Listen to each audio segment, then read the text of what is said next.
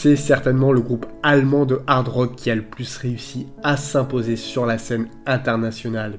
Et pourtant, la partie était très loin d'être gagnée. C'est ce que nous allons voir. Bref, bienvenue dans votre émission musicale. Et aujourd'hui, nous allons parler de Scorpions. Le jeune musicien allemand Rudolf Schenker fait ses premiers pas dans la musique en 1965. Initialement, son groupe est composé d'écoliers et s'inspire de l'invasion britannique, Rudolf occupant même le poste de chanteur. En 1969, son jeune frère Michael et le chanteur Close Mine rejoignent l'aventure. Trois ans plus tard, le groupe de rock enregistre et lance son premier album, Landsau Crow, avec Lothar Hemberg à la basse et Wolfgang Johnny à la batterie. Cet album témoigne d'un groupe encore en quête de son identité lyrique et stylistique, suscitant une réaction commerciale mitigée. Pendant la tournée associée, les Scorpions font la première partie du groupe britannique de heavy metal UFO. À la fin de la tournée, les membres du UFO offrent à Michael Schenker le poste de guitariste principal, une offre tellement attrayante qu'il accepte rapidement. Le musicien Uli John Roth du groupe Down Road est temporairement appelé pour terminer la tournée. Mais Uli John Roth ne restera pas longtemps dans le groupe puisque l'année suivante, en 1973, il décline le rôle de guitariste principal au sein des Scorpions suite au départ de Michael Schenker. Roth a alors appelé Rudolf Schenker à rejoindre son groupe Dan Road avec une formation comprenant Roth Schenker, Francis Pulos à la basse, Arim Kirchning au clavier et Jürgen Rosenthal à la batterie, Dan Roth se sentait prêt à accomplir quelque chose d'exceptionnel. Roth réussit même à persuader Close Mind de se joindre au groupe. Finalement, le nom Scorpions fait son retour, les membres du groupe cherchant à capitaliser sur la renommée passée du nom dans la scène hard rock allemande. En 1974, la nouvelle composition des Scorpions dévoile un album intitulé Fly to the Rainbow. Le succès de cet album dépasse largement celui du précédent, porté par des morceaux tels que Speed is Coming et le titre éponyme, signalant un éloignement du rock psychédélique au profit d'une musique plus agressive et plus lourde.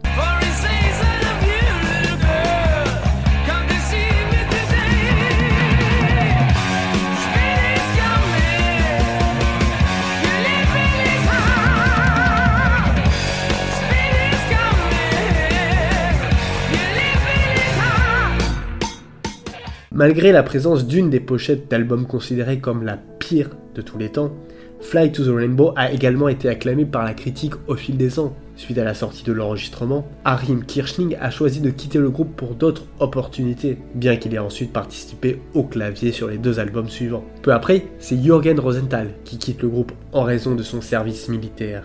Il a été remplacé par le batteur belge Rudy Lenners. Ce n'est qu'un an plus tard que le groupe a atteint son apogée avec la sortie de l'album In Trance. Cet album marque le début de la longue collaboration des Scorpions avec le producteur allemand Dieter Dierks. In Trance représente une avancée majeure pour les Scorpions, établissant fermement leur formule hard rock et leur permettant de conquérir une base de fans conséquente tant en Allemagne qu'à l'étranger. En 1976, Scorpions publie Virgin Killer, la pochette de l'album illustrant une jeune fille prépubère entièrement nue suscite de vives critiques et finalement retiré ou remplacé dans plusieurs pays. Malgré la controverse, le chanteur Close Mind se déclare même choqué. L'album est acclamé par la critique et les fans. L'année suivante, Rudy Lenners démissionne pour des raisons de santé et est remplacé par Herman Harorpen. La suite, Taken by Force, est le premier album des Scorpions à faire l'objet d'une promotion agressive aux États-Unis. Le single de l'album, Steam Rock Fever, est ajouté à certains disques de promotion radio de RCA. Uli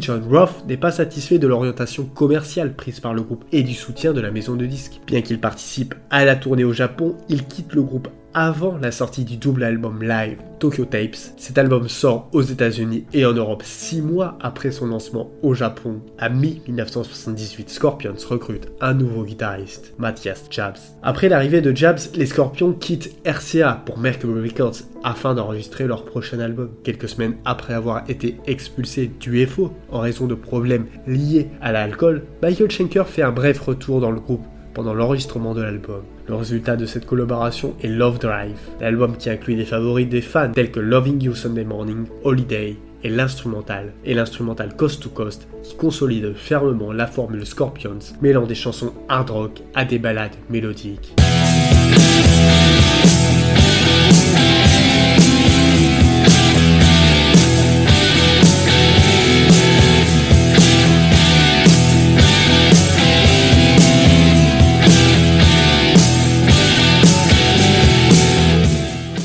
Drive atteint la 55e place des classements américains, démontrant que les Scorpions commencent à se constituer un public international. Après la finalisation et la sortie de l'album, le groupe décide de maintenir Michael dans la formation, contraignant ainsi Mathias Jabs à partir. Cependant, en raison des problèmes continus d'alcoolisme de Michael et de ses absences lors de certains concerts, Mathias Jabs est finalement rappelé après quelques semaines de tournée pour le remplacer lorsque nécessaire. En avril 1979, lors de la tournée en France, Mathias Jabs remplace définitivement Michael Schenker. Avec la pochette provocante montrant une fille agenouillée devant l'entrejambe d'un homme, Animal Magnétisme a été publié contenant des classiques comme The Zoo et Make It Real. Cependant, il a été critiqué en dépit de ses morceaux emblématiques, se révélant être une déception par rapport à Love Drive.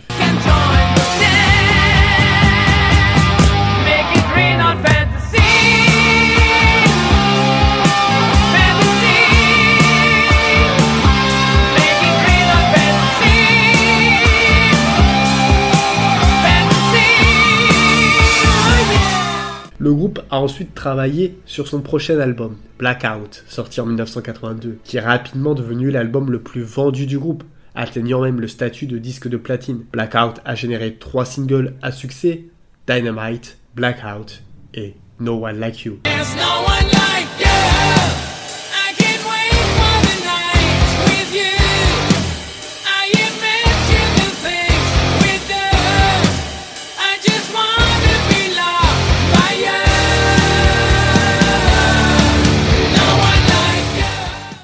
Ce n'est qu'en 1984, avec la sortie de Love at First Sting, que le groupe a solidifié son statut de superstar du rock, porté par le single Rock You Like a Hurricane. L'album a grimpé dans les hit parades et a été certifié double disque de platine quelques mois après sa sortie. Les vidéos de l'album, notamment Rock You Like a Hurricane, Bad Boys, Running Wild, Big City Nights et la balade Still Loving You, ont bénéficié d'une large diffusion sur MTV, contribuant significativement succès de l'album.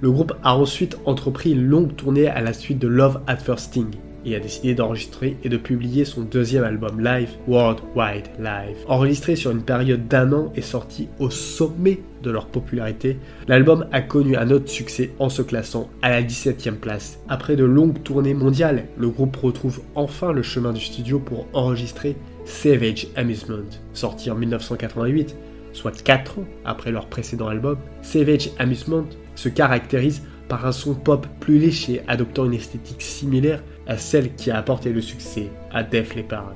Et pendant la tournée de Savage Amusement en 88, les Scorpions deviennent le deuxième groupe occidental à jouer en Union soviétique, se produisant à Leningrad. L'année suivante, le groupe revient pour participer au Moscow Music Peace Festival.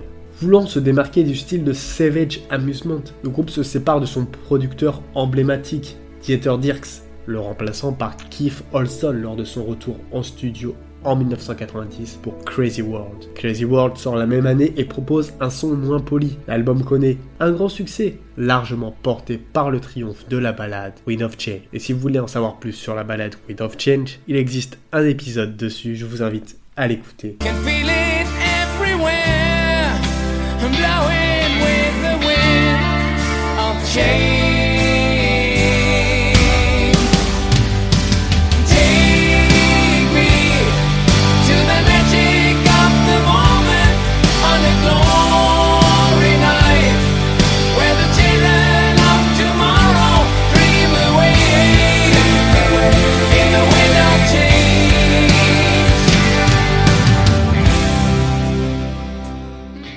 Après la sortie de Crazy World, Francis Bulos, le bassiste de longue date, quitte le groupe et son poste est repris par Ralph Rickerman qui assure cette fonction jusqu'en 2002. Trois ans plus tard, les Scorpions publient Face the Hit. Pour cet enregistrement, le groupe fait appel au producteur Bruce Fairbairn.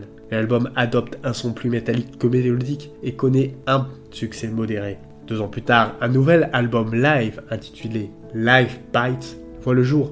Ce disque documente les performances live depuis leur Savage Amusement Tour en 1988 jusqu'au Face Hit Tour en 1994. Bien que l'album offre un son nettement plus propre que leur album live le plus vendu, Worldwide Live, il ne rencontre pas le même succès. Avant l'enregistrement de leur 13e album studio, Pure Instinct en 1980, le batteur Herman Rarapel quitte le groupe pour fonder une société d'enregistrement. Kurt Kress et Pete Hecht prennent temporairement en charge la batterie pour l'album, avant que James Kotak ne prenne définitivement le relais. En 1999, les Scorpions sortent Eye to Eye, marquant un changement significatif dans le style du groupe, en mêlant des éléments de pop et de techno. Bien que l'album soit bien produit, les fans ont du mal à assimiler la nouvelle direction du groupe, réagissant négativement à des éléments tels que les choristes pop soul et la batterie électronique présente sur plusieurs chansons. La vidéo du premier single, To Be Number One, mettait en scène un sosie de Monica Lewinsky, ajoutant à la controverse et n'améliorant pas la popularité du groupe.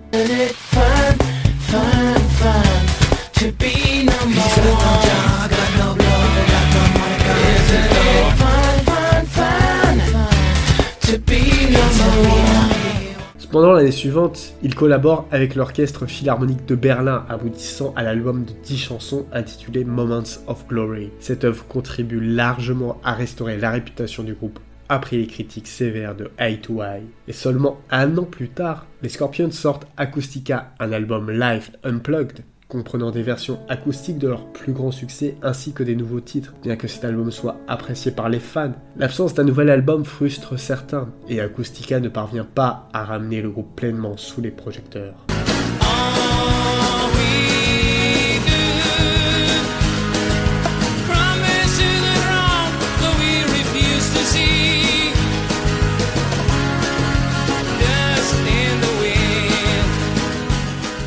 Trois ans plus tard, le groupe sort Unbreakable, un album salué par la critique comme un retour en forme tant attendu. Cet opus est le plus lourd que le groupe ait publié depuis Face the Hit, et les fans ont réagi positivement à des titres tels que New Generation et Deep and Dark. Malheureusement, en raison d'une promotion insuffisante de la part du label du groupe ou de la longue période entre les sorties en studio, Unbreakable a été peu diffusé et n'a pas figuré dans les hit parades. Scorpions a entrepris une longue tournée en soutien à l'album, faisant même office d'invité spécial avec Judas Priest lors de la tournée britannique de 2005.